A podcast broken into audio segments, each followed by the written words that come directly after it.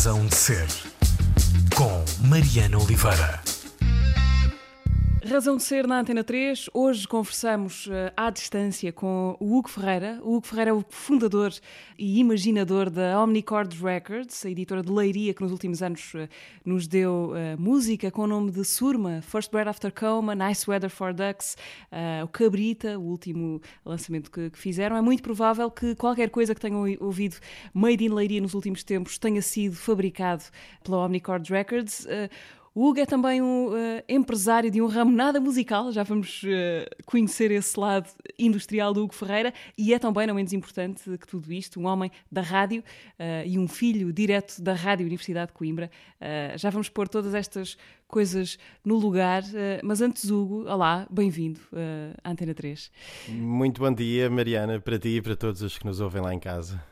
Olha, temos de começar por contar a verdade toda. e a verdade é que, é que estas, uh, estas novas rotinas de trabalho e de gravação à distância têm os seus caprichos. E esta conversa que estamos a ter já é a segunda versão de uma conversa que gravámos na semana passada, há exatamente uma semana. Uh, sem entrar em demasiados detalhes, havia a expectativa de um ficheiro MP3 uh, ah, gravado aí no teu estúdio caseiro mas subitamente algo aconteceu.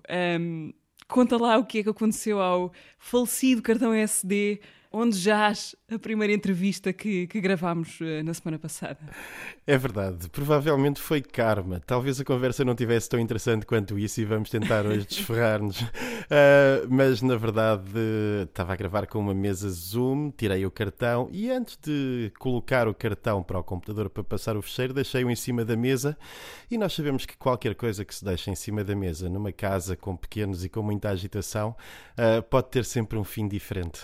Uh, então, pronto, e esse cartão depois ficou uh, incapaz de dar qualquer toque ou qualquer de som. Uh, mas estamos aqui hoje para fazer como se nada fosse e como se não nos tivéssemos conhecido já e falar já sobre o assunto. Como se eu não soubesse já a história da tua vida, não é? Desde que saíste de Leiria, que foste para Coimbra e que voltaste a Leiria para criar a tua editora. Mas vamos. Uh, isto, isto, é um take 2 uh, que não vai ser igual exatamente ao, à primeira versão. Mas olha, Hugo, diz-me só, é mais difícil ser pai de uma criança ou de uma editora? Ambas as coisas são difíceis e ambas as coisas dão muito prazer.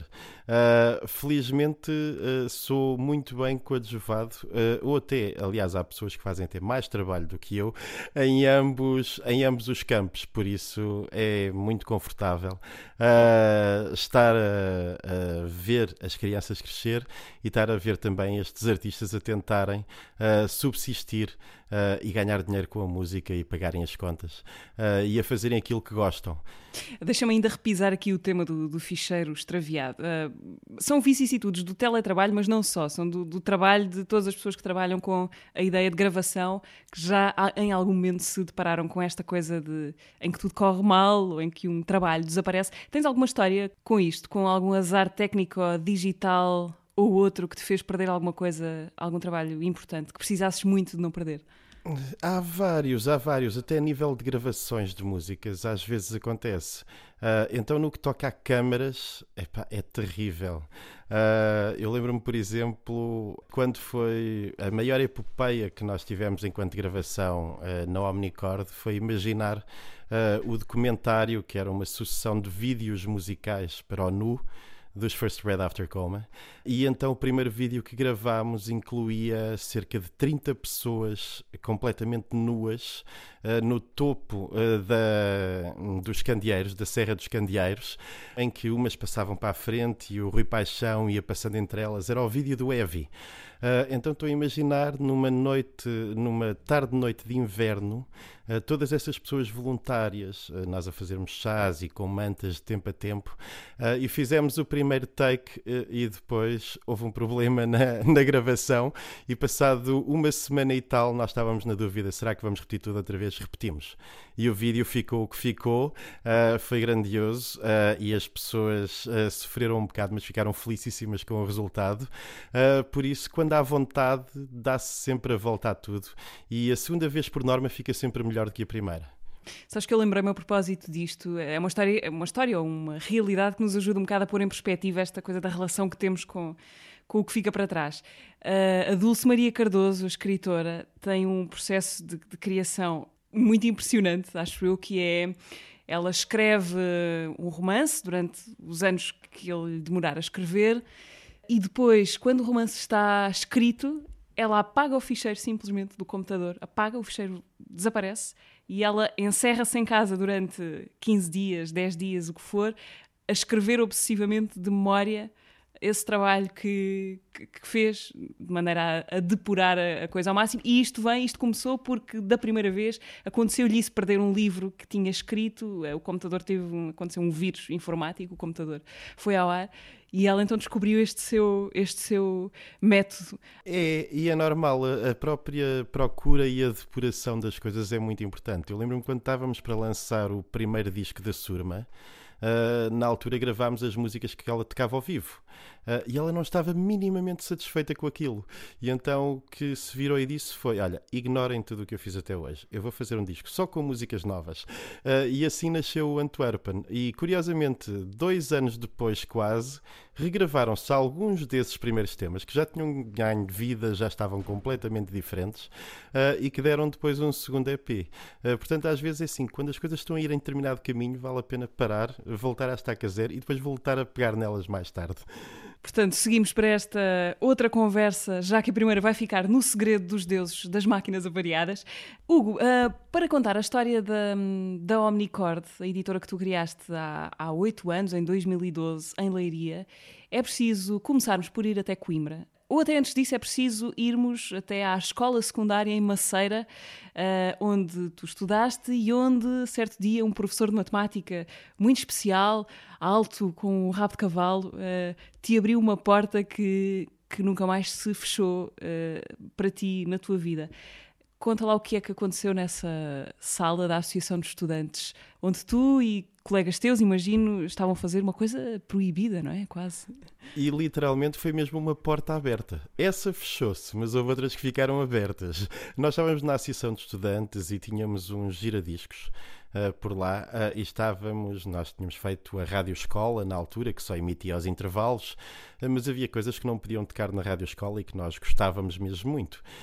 então lá estávamos a ouvir o rock radioativo dos Mata-Ratos em vinil e de repente abre-se a porta da associação e entra o professor de matemática e nós, pronto, foi desta. Vamos ao Conselho Diretivo com tudo o que temos direito. Uh, e ele virou-se e disse: Olha, vocês gostam de Mata-Ratos? Eu também gosto muito. Passo muito no meu programa. E nós, uh, professor, faz rádio? Sim, faço. E obviamente nós pensámos, ele está a gozar connosco e nós vamos lhe perguntar qual é a música que ele mais gosta e ele vai dizer, a minha sogra é um boi, que era a música que toda a gente conhecia na altura e que estava em volta em polémica. Ele disse, não, não, eu gosto muito da música número 1 um do lado B, Amor Eterno, uh, e passam muitas vezes. E nós, epá, este homem conhece o disco de uma ponta à outra. Era o terceiro ou quarto ano que ele dava aulas uh, e disse-nos que fazia um programa de música portuguesa na Rádio Universidade de Coimbra. Ainda o faz hoje. É o Fausto Silva e esse programa é o Santos da Casa.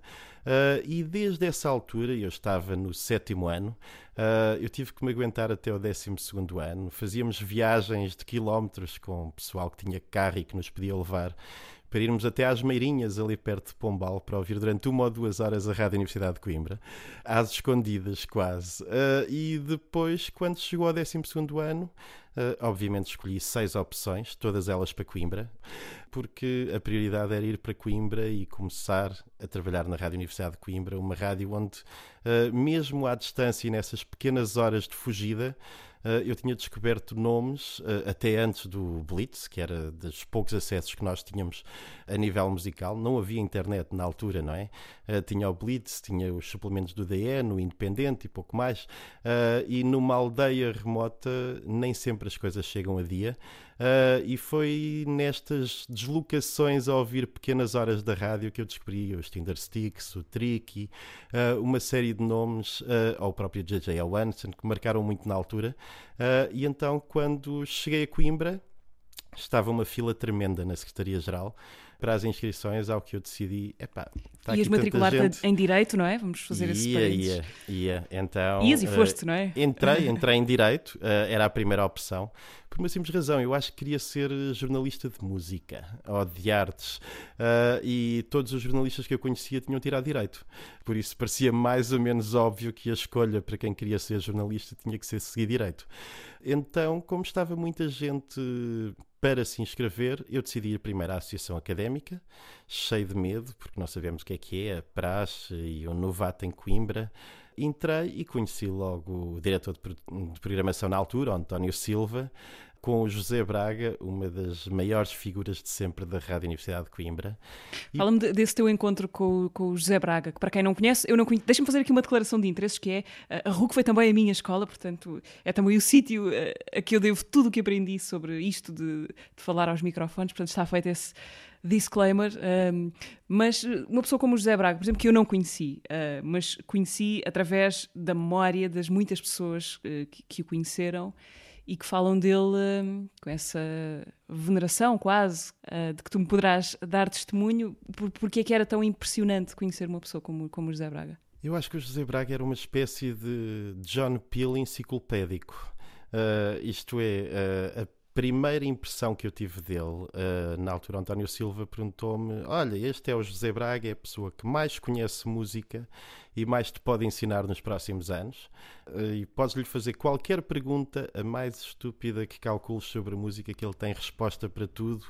Quando tu tens dúvidas, o que é que tu lês? Lês livros? E eu, epá, leio a Dona Rosa do Blitz, que era aquela secção de perguntas e respostas. Eh, ao que me responderam, ele é mais ou menos sem Donas Rosas, mas sem computador.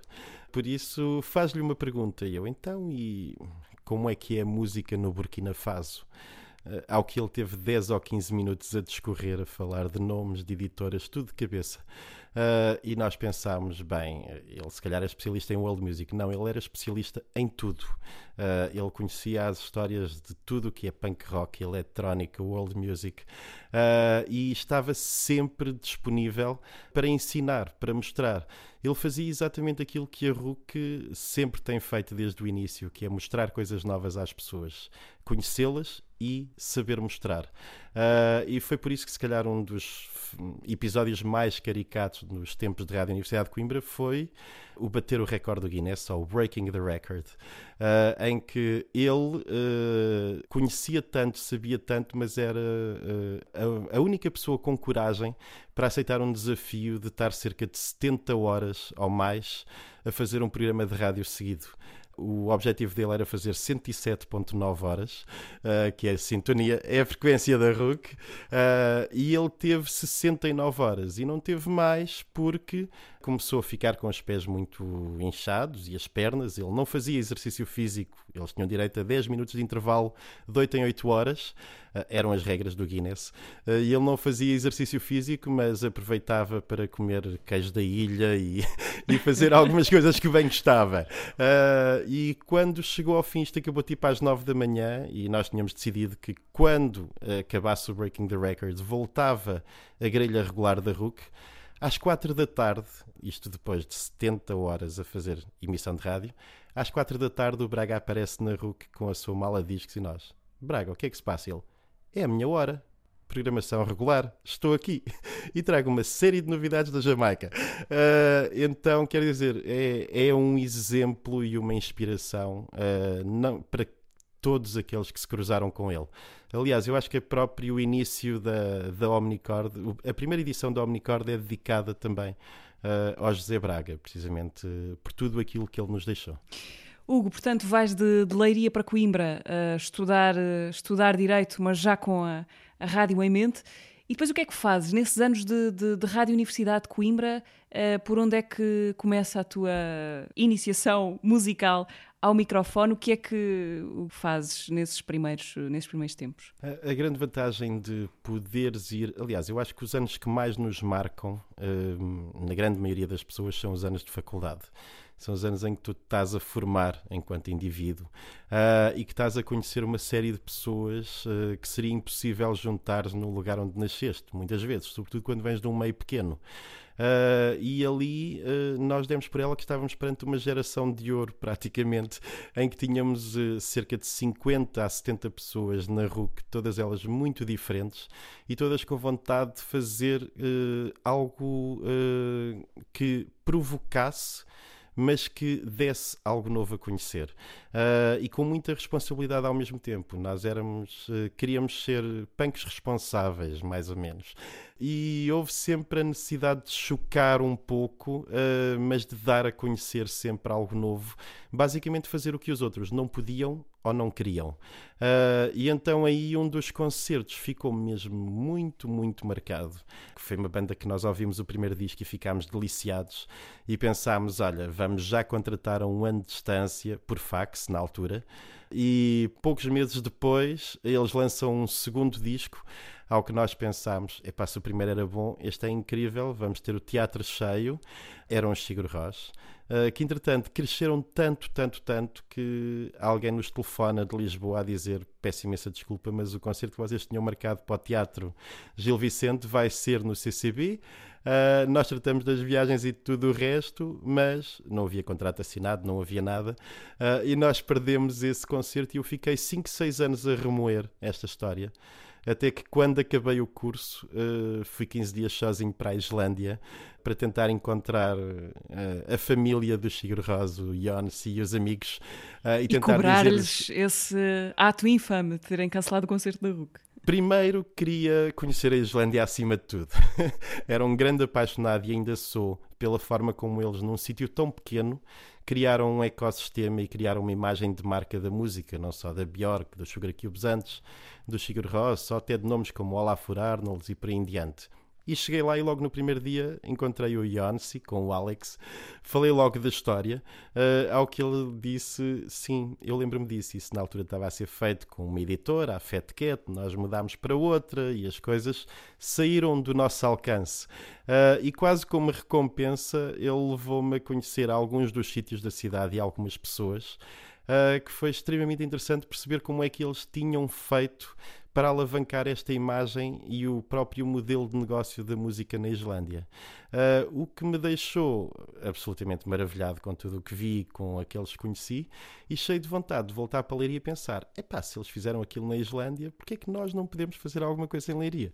Uh, e, e qual, era o, qual era o segredo, percebeste? Não há um certamente só, mas qual é que era o grande motivo para um país tão pequeno, com menos de um milhão de habitantes, creio, a ter uh, o maior número de bandas per capita, não sei se é o maior número, mas para ter demasiadas bandas por, por número de habitantes? Há várias condicionantes ali. Uma delas é uh, as próprias horas do dia em que eles não têm sol durante grande parte do ano, uh, que eles se dedicam à prática das artes uh, em que há uma relação com a criação artística muito mais forte que há aqui. Uh, e depois houve também uma. O nosso no... problema é ter demasiado sol, não é? Uh, muitas vezes é. E acobardamos-nos e vamos para a rua, para uma esplanada, e, porque sabe bem. eles próprios dizem: se nós estivéssemos em Portugal, não fazíamos isto. portanto, e depois, por outro lado, eles têm um cenário natural e têm, eles são uma família grande. Eles são muito poucas pessoas e todos se conhecem e todos se ajudam uns aos outros. E o que eu pensei um pouco foi, em Leiria, eu voltei, estou com a Fade In, uh, que arrancamos com, na altura com o Entre Muralhas e com uma série de projetos já vocacionados para as escolas, como o Ensina Fade In, em que pedíamos aos miúdos do preparatório para fazerem versões de músicas esquisitas de artistas que tivessem vindo a leiria pela Fade Então tu tinhas miúdos do quinto ano a fazerem versões dos Art Brut, ou miúdos do sétimo ano a fazerem versões dos Ministry, enfim. Uh, havia uma série de coisas muito, muito estranhas ali a acontecerem e nós dávamos instrumentos musicais às escolas uh, como prémio. E depois fizemos outra que foi vocacionada para o ensino secundário, em que pedíamos originais, que era o ZUS. E nesses projetos de originais, uh, bandas do secundário apareceram-nos em três anos. Os First Bread After Coma, a Surma e os Wiles. E nós reparámos que, ok, já tínhamos conhecido uma primeira banda que eram os Nice Weather for Ducks e uns começaram a incentivar os outros uh, e depois de um grande fenómeno que foi no fim dos anos 90, o do Challenge For, uh, tinha havido ali um interregno que não foi tão interregno, uh, foi para o país e não localmente, porque projetos como os All Star Project no pós-rock foram absolutamente essenciais, aos Phase, e todos estes miúdos habituados a projetos diferenciados na cidade, concertos de música que ninguém imaginava, pela Fade e por outros, tinham vontade de fazer bandas e havia outro fator muito interessante. Nós tínhamos três escolas secundárias, em que toda a gente se misturava. Não havia propriamente a escola do bairro social ou a escola em que só andavam determinadas pessoas. Então era muito fácil haverem grupos de música. Uh, o nível de vida também era muito interessante. Leiria é das cidades que mais exporta do país uh, e que tem muitas empresas. Havia quatro lojas de música no centro da cidade, o que quer dizer que quase todo, todos os miúdos que quisessem tinham um instrumento para tocar. Uh, então fizeram-se muitas bandas diferenciadas, quase de contracorrente, uh, e, e a Omnicordia parece um bocado do género: olha, vamos fazer um projeto, vocês toquem o que quiserem, sejam diferentes, e nós vamos tentar gerir isto a 360, fazer desde a edição, o booking, a comunicação, o management. Até porque a nossa ideia era, por simplesmente, mostrar coisas novas e fazê-los sair de leiria para o país. Um bocadinho como, eh, e houve outros fenómenos, eu atravessei o fenómeno em Coimbra, eh, com os Belches Hotel, que andei tanto com eles, ou com o movimento todo de Tédio Boys e pós-Tédio. Houve um movimento também em Barcelos, da própria Lovers. Enfim, há uma série de movimentos destes que são essenciais.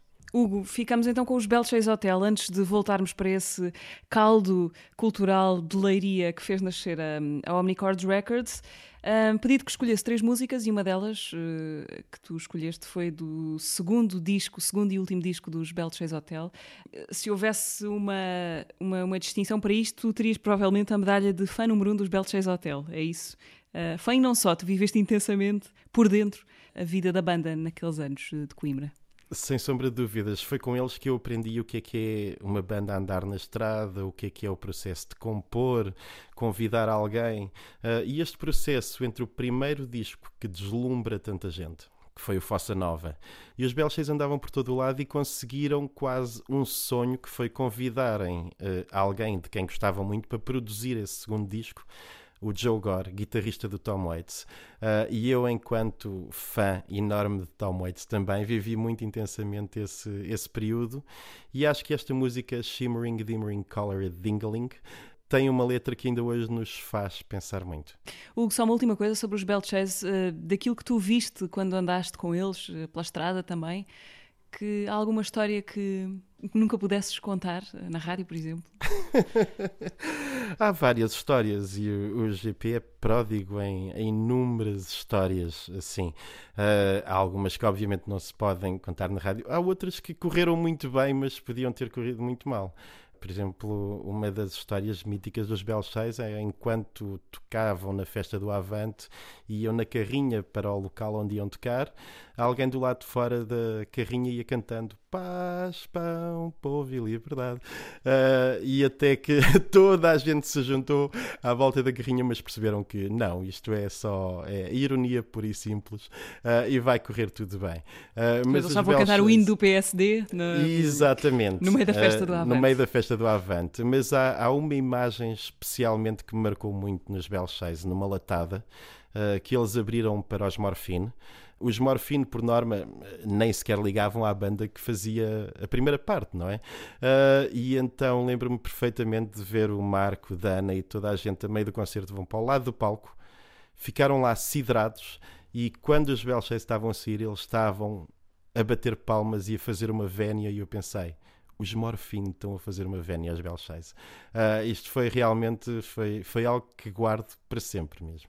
E fazemos nós agora a nossa vénia aos Belches Hotel com Shimmering, Dimmering Color Dingaling do disco Les Toilettes des Étoiles, escolha do Hugo Ferreira nesta Razão de Ser da Antena 3. You stopped by the cafe for the five o'clock small talk. Nothing had changed on that particular day. An old man was screaming, saying everything has failed. And two dogs were pissing on the back of the mailman. He smiled around, for he was popular. Mustache and lemon aftershave. Holding his cup of coffee with a gentleman's hand. He got a package with some goodies. Special occasions every Thursday night. He phoned his wife and he said, Honey, I got you a surprise. He had the perfect plan to fill that same old flame again, same old love affair, same old long ago, lost in the vacuum cleaner. That package in his hand was more than just a little thing.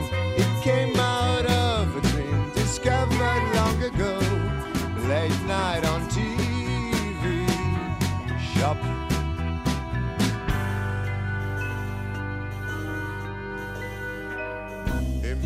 Way back home and wondered if there's a spy in the sky. Someone who's making a movie of his life. On Judgment Day, a crowded cinema for his own opening night. Showing his miseries, dark secrets, and a couple of crimes.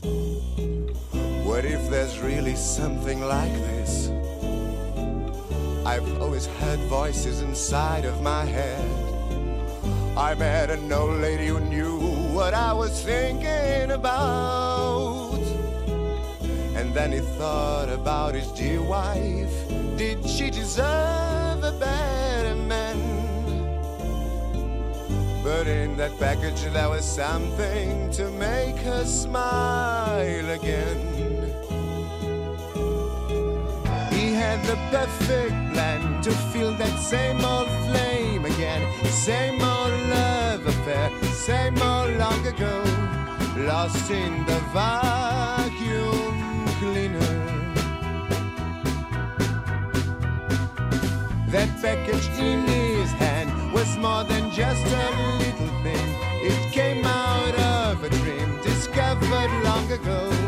Late night on TV shop.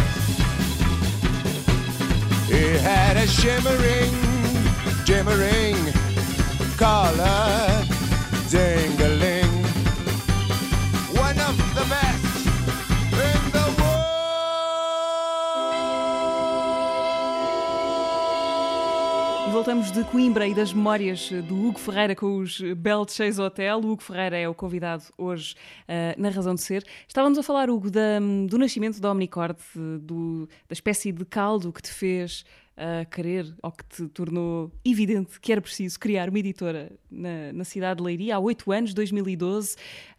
Explica-nos o nome, fala-nos do, do Omnicord, uh, um instrumento para quem não sabe tocar instrumentos, não é?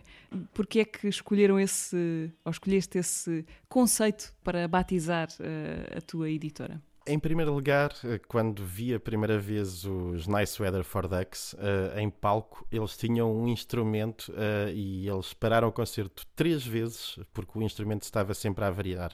E era algo muito estranho, era um instrumento que parecia um mini piano, uma coisa ondulada. Ao que eu fui perguntar: o que é, que é isso? Epá, isto é uma cena que nós mandámos vir da eBay que tem um som maravilhoso, mas que uh, qualquer pessoa pode tocar, nem sequer precisa de saber música. Isto tem um oscilador, tem aqui umas teclas e uns botões. Uh, isto foi desenvolvido pela Suzuki, pela Suzuki dos carros e das motas, exatamente, sim. Então, isso é um omnicord, é um instrumento que tanto é usado por senhoras a cantarem os parabéns em casa, uh, como é usado por bandas completamente avant-garde.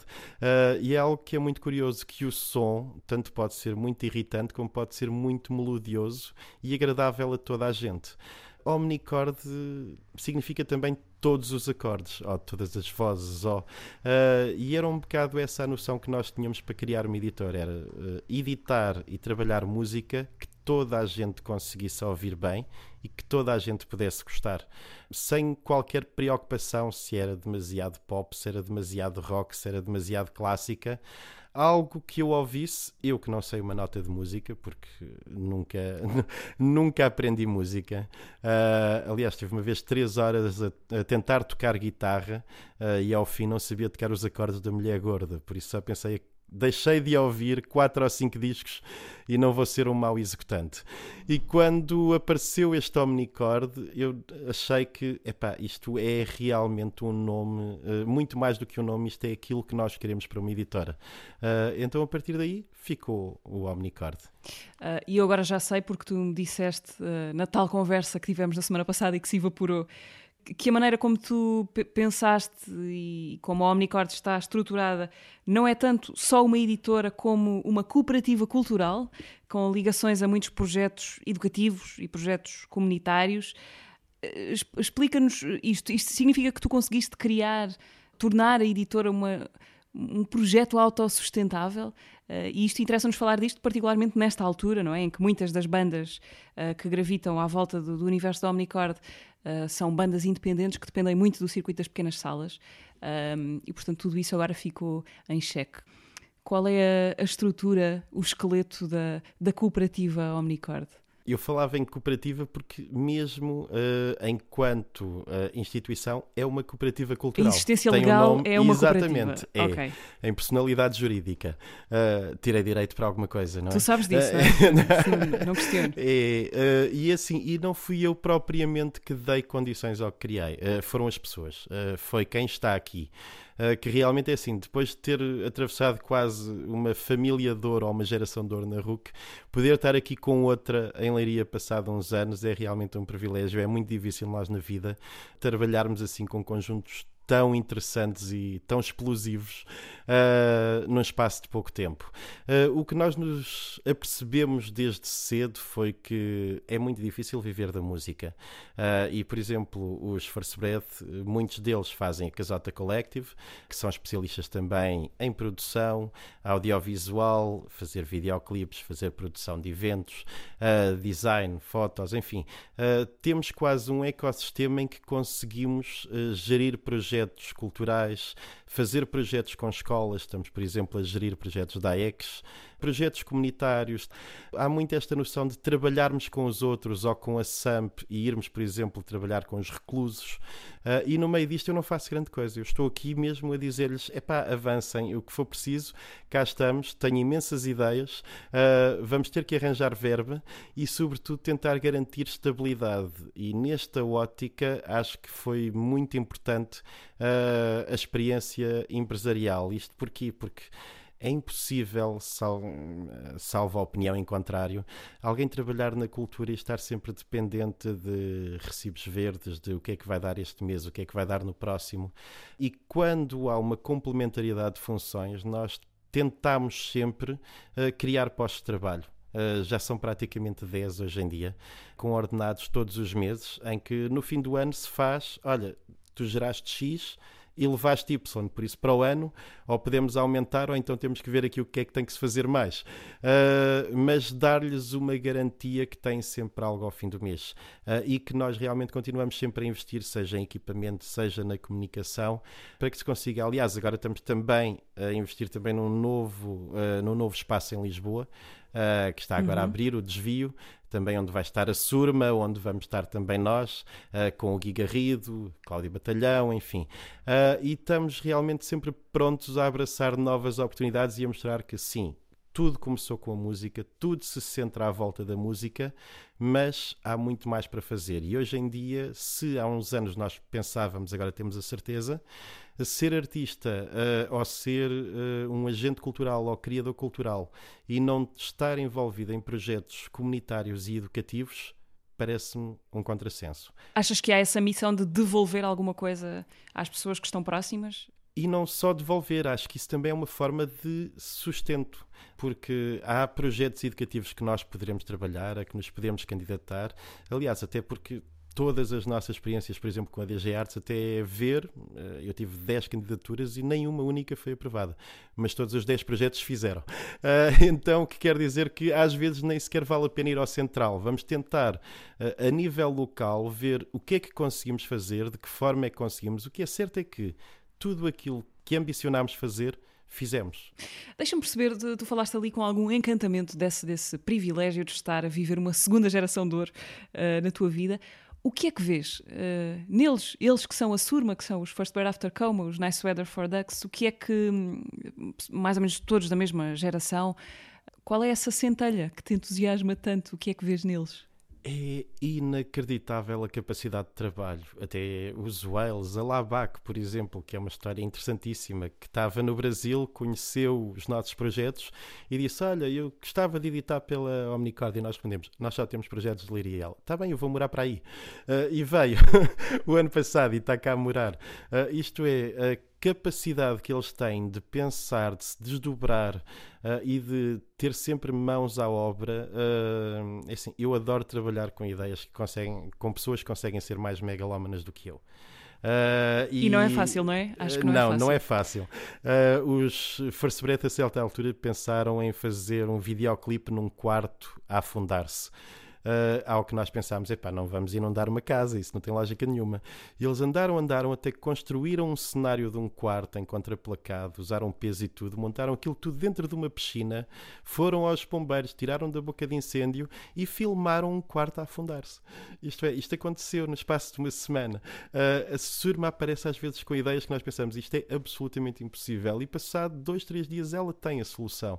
Estar a ver, isto é a ver, mas ia acontecer quando trabalhas realmente com uma família uh, desta natureza, porque todos eles se têm, muito mais do que colegas de trabalho ou funcionários de uma instituição, se têm praticamente como família. O, o futuro da editora, Hugo, tu pensas nisso? Para onde é que gostavas de levar este projeto? Uh, não, acho que o próprio projeto queremos continuar a editar música. Uh, provavelmente agora já não estaremos tão cingidos a, a leiria como estávamos. Cada vez mais o que nós queremos é ajudar projetos artísticos diferenciados uh, e o que pudermos fazer nesse sentido, vamos fazê-lo. Agora, o que eu quero, sobretudo, é que esta gente continue a ganhar a vida, uh, a fazer aquilo que sabe fazer e que gosta de fazer e não terem que ter um segundo emprego uh, ou um primeiro emprego e depois terem a música e aquilo que são realmente bons como part-time, porque aí eles não vão conseguir produzir aquilo tudo que querem e que conseguem. Uh, Hugo, na perspectiva de quem também está muito ligado a essa coisa que é a internacionalização da música portuguesa, és também fundador da Why Portugal, a associação que tem trabalhado para, para exportar a música portuguesa, digamos assim. Explica-nos rapidamente qual é a importância, qual é que pode ser a importância de termos para o ano em Portugal, em 2021, no Porto, a realização de um evento, uh, de um festival, é mais do que qualquer uma destas palavras, chamado WOMEX, em 2021. É verdade, uh, e é uma conquista de todo o tamanho. Uh, o OMEX é um dos encontros mais importantes que há uh, para os profissionais de música no mundo. É claro que toda a gente conhece o South by Southwest. O OMEX dirige-se também mais à música do mundo e o ser no Porto. Sobretudo, ser no Porto já é uma tremenda conquista e muito importante, ser em Portugal. No ano em que é, ainda assume uma relevância muito maior. Nós estamos a falar no pós-verão do próximo ano, em que provavelmente começam a ver os primeiros sinais da pós-pandemia, assim esperamos, e que se vai estar todo o mercado a reconfigurar depois de um processo em que uns players caíram, outros apareceram e ainda continuam uh, com vontade de fazer. Uh, e acho que a nova ordem de mercado vai ser muito debatida aqui. E temos que ter noção que Portugal vai estar uh, nas bocas de todo o mundo da imprensa musical e dos, e dos profissionais da música do mundo. e isso é importante em várias coisas. A grande maioria das pessoas pensa que nós, ao exportarmos música, Nós exportamos, eles ganham um X por concerto, que vem de valor não é assim tanto quanto isso. É, uh, assim, ninguém pensa uh, no valor da projeção do país quando estamos a exportar cultura, uh, na captação de turismo, na atratividade que nós estamos a dar ao país. É claro que nós aqui produzimos ao pé de onde estou a gravar isto, está-se a produzir a Bimbi uh, aquela máquina de cozinha, uh, com moldes uhum. e com plásticos. Ninguém tem noção, quando compra uma Bimbi, vem da Alemanha, vem embalado, é um produto alemão, mas ninguém vai à Alemanha por causa da Bimbi. Agora, quantas pessoas é que foram à Islândia por causa da Björk? Quantas pessoas é que vêm a Portugal por causa da Amália, por causa da Marisa, ou por causa dos Buraco, ou por causa dos Municipal? Isto é, há tantos, tantos nomes, quando nós estamos a levar algo que realmente mexe com a emoção das pessoas e não algo meramente utilitário, isso faz toda a diferença naquilo que gera de retorno e foi algo que parou agora durante ano e meio, dois anos, e que vai ser muito difícil porque vamos ter que voltar quase à estaca zero. Mas ao longo dos últimos três anos, uh, estamos a falar em mais de 150 concertos no estrangeiro, em que fomos desde a Ásia até à China, se foi, uh, à América, uh, tanto do Sul como do Norte, muitos países da Europa. Já chegámos ao ponto em que há agentes que pagam: olha, vem cá, eu pago-te as viagens, pago-te o cachê, vens e vais diretamente. E isso para algo que há quatro anos era um artista no secundário, dá-me um gozo tremendo e a eles ainda melhor. Hugo, vamos parar um bocadinho para ouvir o José Mário Branco uh, no disco Resistir a Vencer. E o José Mário Branco faz-nos e faz-te regressar à RUC e a um concerto que faz também parte da história dos concertos memoráveis da, da Rádio Universidade de Coimbra, que resultou um bocadinho, lá está, da tua tendência para, para achar que não há impossíveis e para insistir também. Sim, foram 3, 4 anos seguidos, constantemente, desde que cheguei a Coimbra. Uh, e havia um bocado aquele mito da RUC em poder trazer um nome grande uh, da canção uh, e que já não fosse a Coimbra há muito tempo. e nós queríamos o Zé Mário.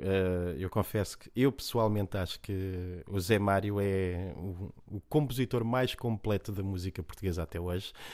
e durante três anos telefonava constantemente para a agência e dizia: Epá, nós temos concerto de aniversário, queríamos o Zé Mário. Eles, ai, não dá porque está a gravar, ai, não dá porque isto, ai, não dá porque aquilo.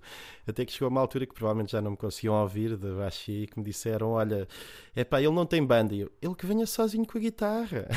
E eles, eh, pronto, está bem, pronto, marca lá isso. Uh, e então ele chegou poucos meses antes de lançar o Resistir a Vencer. Uh, esta música que vamos ouvir foi uma das que ouvimos lá. Uh, e é tanto pela letra como pela música, como pelo que tem a canção em si, acho que é um autêntico hino que me norteia ainda hoje muito uh, e que acho que devia ser do Plano Nacional de Escuta era muito interessante fazermos um plano nacional de escuta para as miúdas. Esta devia ser uma delas. Olha que bela ideia, olha que, olha que boa ideia. Vamos a isso. E vamos agora ouvir para já uh, do que um homem é capaz, do disco Resistir a Vencer. E já a seguir, uh, se um homem é capaz de muito, é capaz até de ser dono de uma editora e ter uma vida intensa nos meandros da indústria musical e também de ser um empresário bem-sucedido uh, na área dos tratamentos térmicos. Estou a dizer bem? Estás. Ok. do que um homem é capaz, as coisas que ele faz para chegar aonde quer.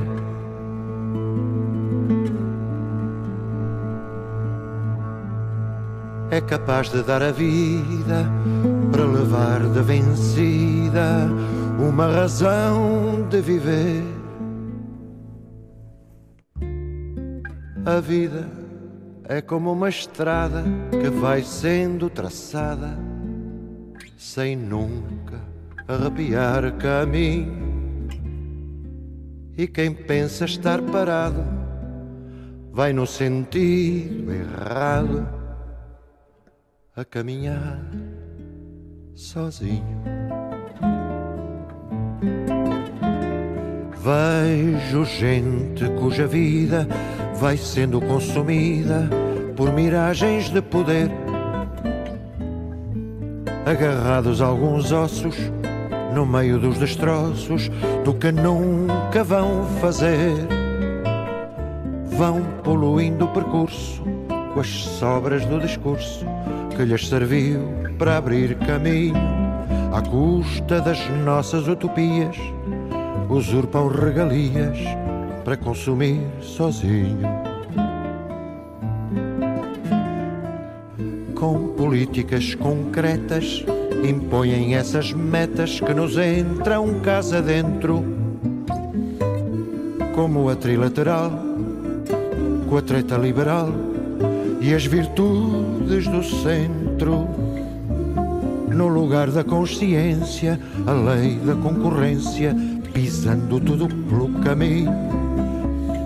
Para castrar a juventude, mascaram de virtude o querer vencer sozinho. Hugo Ferreira é o convidado da Razão de Ser hoje na Antena 3. Hugo, vamos nesta parte final explorar o teu lado, uh, explorar a tua cintura empresarial uh, do, em Leiria. Um lado que provavelmente não é muito desconhecido de quem te conhece pelo teu trabalho na música. Pois bem, essa não é a tua única ocupação, uh, longe disso. Uh, e a tua leiria não é só a leiria musical, é também a leiria fabril.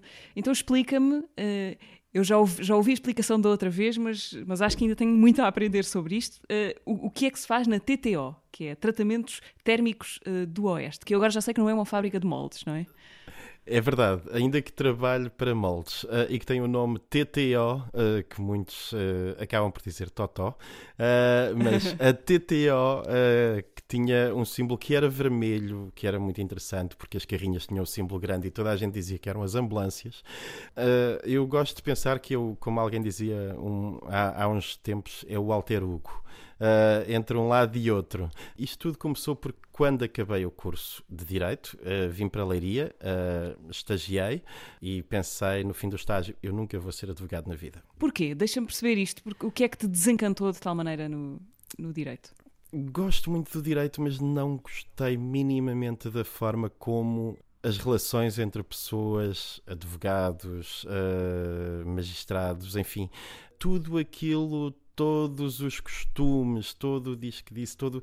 Epá, era algo muito estranho para mim uh, e era muito burocrata. Uh, e eu gosto de pensar e fazer uh, e não estar sujeito tanto a prazos e a métodos. e então, na altura, colocou-se a questão: o meu pai tinha uma empresa de acessórios para moldes. Uh, e desafiou-me: Olha, não queres vir trabalhar comigo? É o que qualquer empresário pensa sempre dos seus filhos, não é? Uh, e eu, obviamente, respondi: Trabalhar com os pais não dá bom resultado, então eu quero é fazer a minha própria. Uh, tu ajudas-me eu faço a minha. Mas antes disto, até para quem nos está a ouvir, se calhar em casa, o que é que é um molde? Uh, isto, qualquer peça em plástico, seja a capa do telemóvel, seja um tupperware, ele não nasce feito, ele é injetado, é plástico que entra entre duas peças de metal que são fabricadas, de aço, neste caso, que são fabricadas, uh, e depois fecham. São uh, duas figuras opostas, elas fecham o plástico um solidifica. e exatamente, o plástico solidifica e quando as peças abrem, a peça de plástico cai.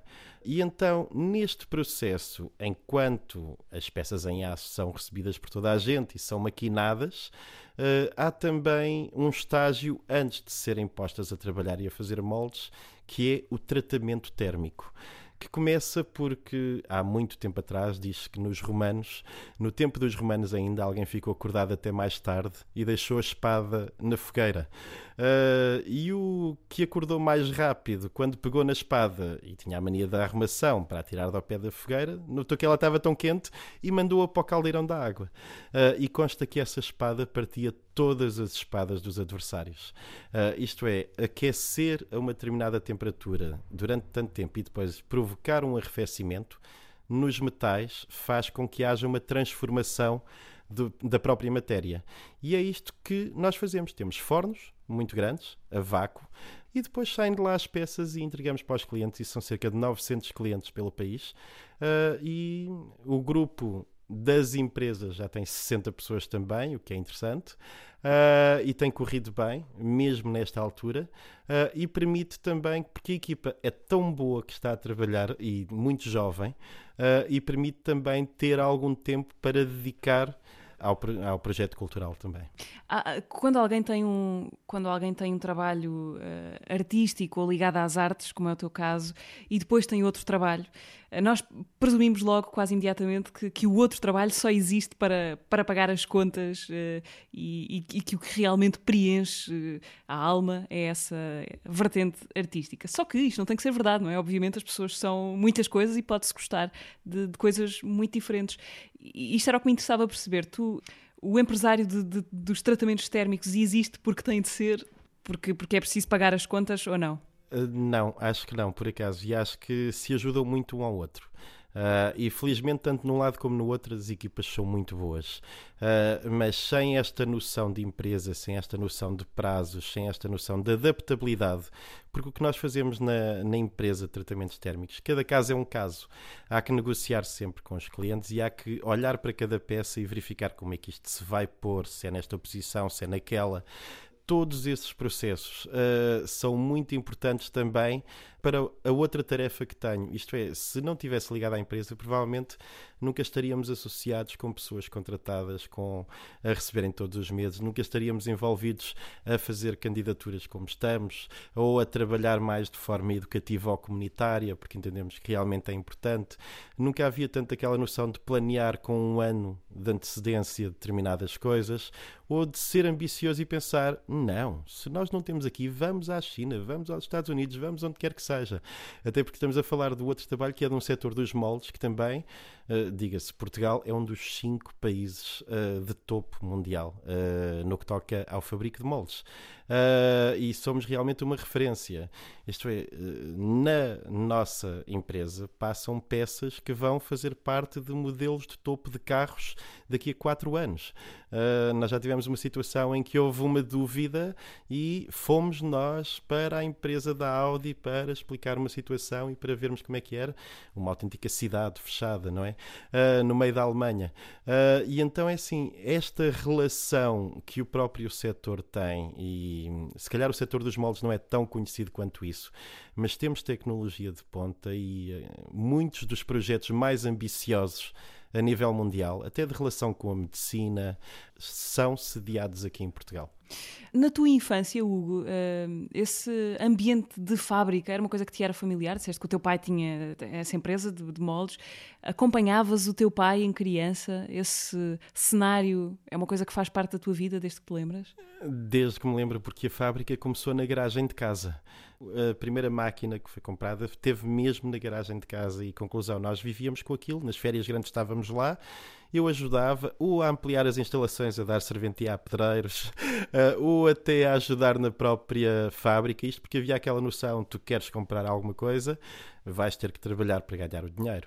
Conclusão, cresci sempre com isso. Uh, cheguei à RUC, por exemplo, e já sabia trabalhar com telefaxes e com tudo e mais alguma coisa, porque era algo muito comum, não é? Uh, então foi, foi sempre muito importante, sobretudo ver que aquilo começou com uma máquina e se gerou num complexo de pavilhões como existe hoje. Uh, e ter esse exemplo que vem, especialmente do meu pai, uh, como de uma ideia apenas e de alguém que era trabalhador por conta do trem e andou a vender codernizes numa motorizada para ganhar dinheiro para comprar uma máquina. Conseguiu comprar a primeira e depois foi à segunda e à terceira e mudou de instalações. E ver que isto é possível, uh, ter um exemplo de um self-made man em casa, só nos diz uma coisa: é que se tu tiveres equipa, não é nada impossível. Vais falhar muitas vezes. Uh, mas alguma vais, uh, vais acertar garantidamente. Hugo, estamos quase, quase a chegar ao, ao fim disto. Um, passou uma semana desde a última vez que te perguntei isto ou alguma coisa parecida, mas queria saber se tu fazes ideia qual é a tua razão de ser. Hum, não sei, ainda não descobri muito bem, mas creio que Nós nos tratamentos térmicos usamos um gás uh, que é considerado na nitroação como catalisador. Uh, então a única coisa que ele vai fazer é ele não vai influenciar em nada a matéria, ele só vai fazer com que a reação aconteça de forma mais rápida.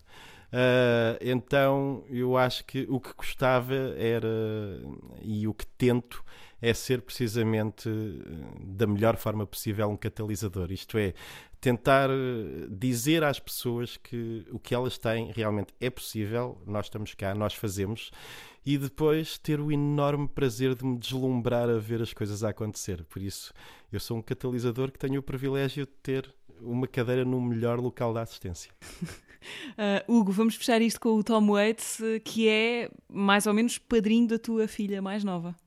É, é verdade. Direto ou indiretamente, o, o nome do Tom Waits, e eu andei durante muito tempo, uh, acabou por ser uma coincidência, mas a história é curiosa. Andei muito tempo à procura de umas cassetes piratas que haviam do Tom Waits, que era do trabalho que ele tinha composto para o Alice, uma peça, uh, que acabou por sair depois em disco.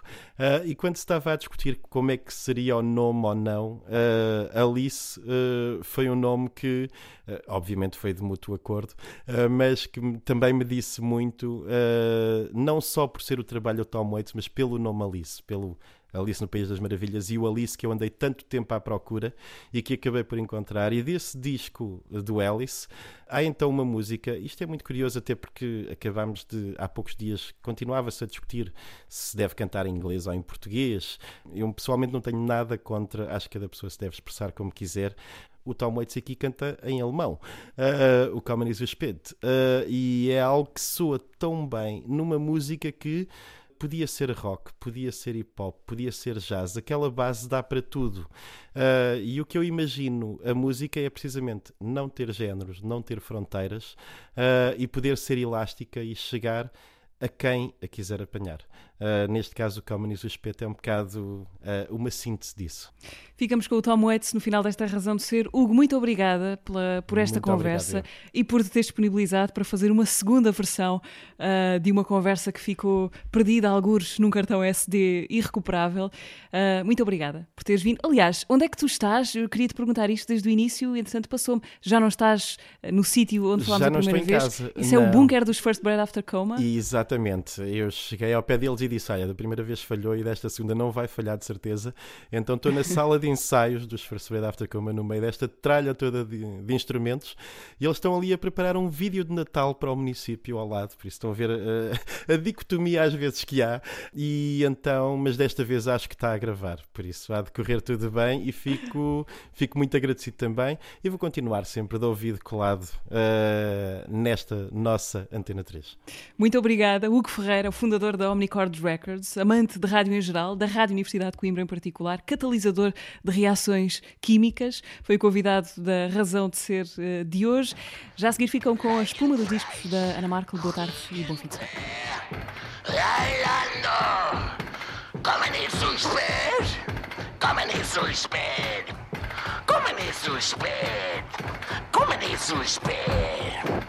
Sei pünktlich!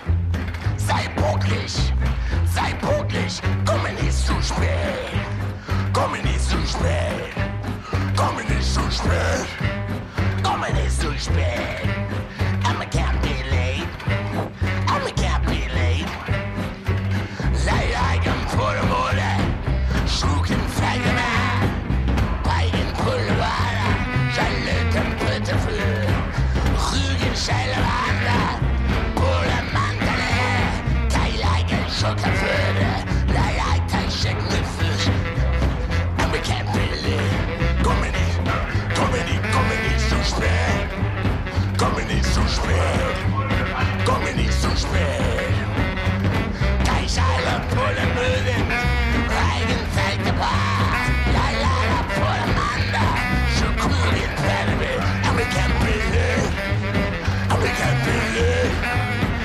can't believe, oh we can't believe. Komünistischen Spiel, kommunistischen Spiel Seid glücklich, seid glücklich